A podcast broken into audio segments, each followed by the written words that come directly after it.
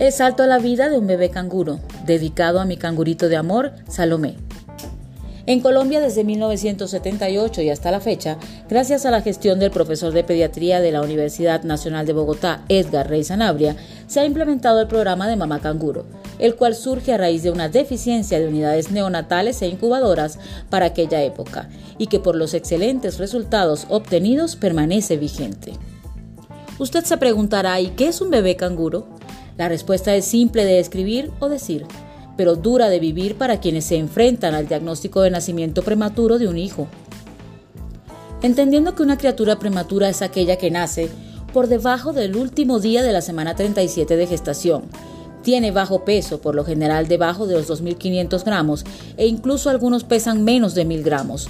Los médicos son los portavoces de esas preocupantes observaciones sobre nuestros pequeñines y nos dicen que esta anticipación del parto ocasiona en los bebés problemas de desarrollo y madurez de algunos de sus órganos, otros presentan además deficiencia respiratoria por inmadurez pulmonar e inestabilidad de la temperatura corporal sumado a una inmadurez renal y fragilidad vascular, principalmente a nivel cerebral, lo que posibilita la ruptura de vasos y hemorragias intracraneanas.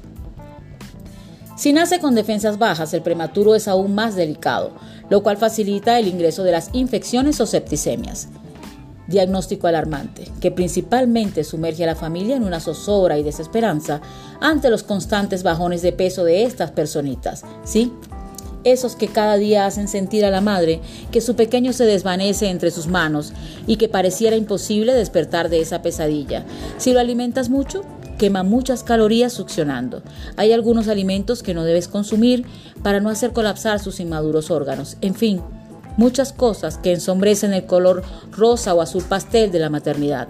Incluso el no poder ponerles esa ropita que con tanta ilusión compraste para presumir con orgullo al recién llegado miembro de la familia.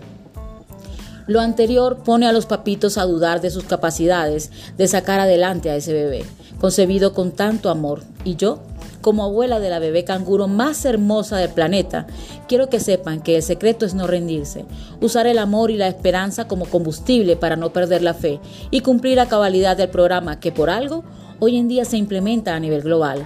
Para un hijo no hay mejor vestido que el de los brazos y el pecho de sus papás, no hay mejor alimento que la teta de la mamita y sus palabras de amor animándolo a seguir luchando para vivir. Yo vi a mi hija llorar desesperada ante la pérdida diaria de peso de nuestra memé, Salomé. Pero un día le dije que no le perdiera la fe. Ella también estaba luchando, y si su mamita se rendía o no la ayudaba, se lo hacía más difícil. A partir de eso, todos nos dedicamos a hacer del entorno de Memé la mejor pista para que emprendiera su carrera por la vida, y lo logró. Bella, elocuente, inteligente, traviesa, amorosa y por sobre todo amada.